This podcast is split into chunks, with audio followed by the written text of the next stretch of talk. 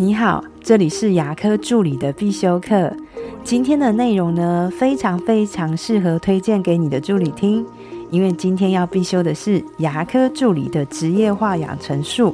到底是公平重要还是和谐重要？每次我帮助理上课，我一定会问助理们这个问题：请问你觉得是公平重要还是和谐重要呢？这么多年下来，大家给我的答案都是一个，就是和谐比较重要。可是，亲爱的，在现实中的我们，我们每天都在争论公不公平。在工作中，大家最常抱怨的就是不公平了，会觉得排班不公平，薪水不公平，休假不公平。为什么每次轮到我就一堆事情要做呢？为什么我永远只能在里面洗器械，这么辛苦呢？在家庭生活中，我们也常抱怨不公平，会抱怨做的家事不公平，陪小孩的时间不公平，甚至长辈对我们家小孩跟对亲戚小孩的爱也是不公平。可是我们人生本来就是不公平的啊，我们必须去习惯接受它。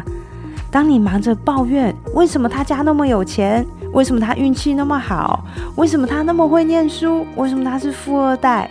这些抱怨呢是解决不了问题的，总不能真的去重新投胎，这样也不一定比较好啊。与其每天抱怨不公平，还不如把心力放在自己的身上，加强自己的能力。比如说，可以加快自己跟诊的速度，可以减少自己犯错的机会。如果发现自己不太会沟通，那就去学沟通；自己不会管理，就去学习管理。如果你把焦点放在自己身上的时候，你会发现，你连自己学东西的时间都来不及了，哪有时间抱怨？哪有时间管这件事情公不公平？你今天过得还好吗？就让我们把不公平变成前进的动力。人一生最大的成熟，就是要学会面对这世界上所有的不公平。我今天的分享就到这边。如果你觉得今天的内容对你有帮助的话，请帮我下载下来，或是分享出去，让更多人听得到。如果你对牙科管理、资费咨询、助理的培训有任何的问题，也欢迎留言给我，或者是在龙语牙体技术所的粉丝专业也可以找到我。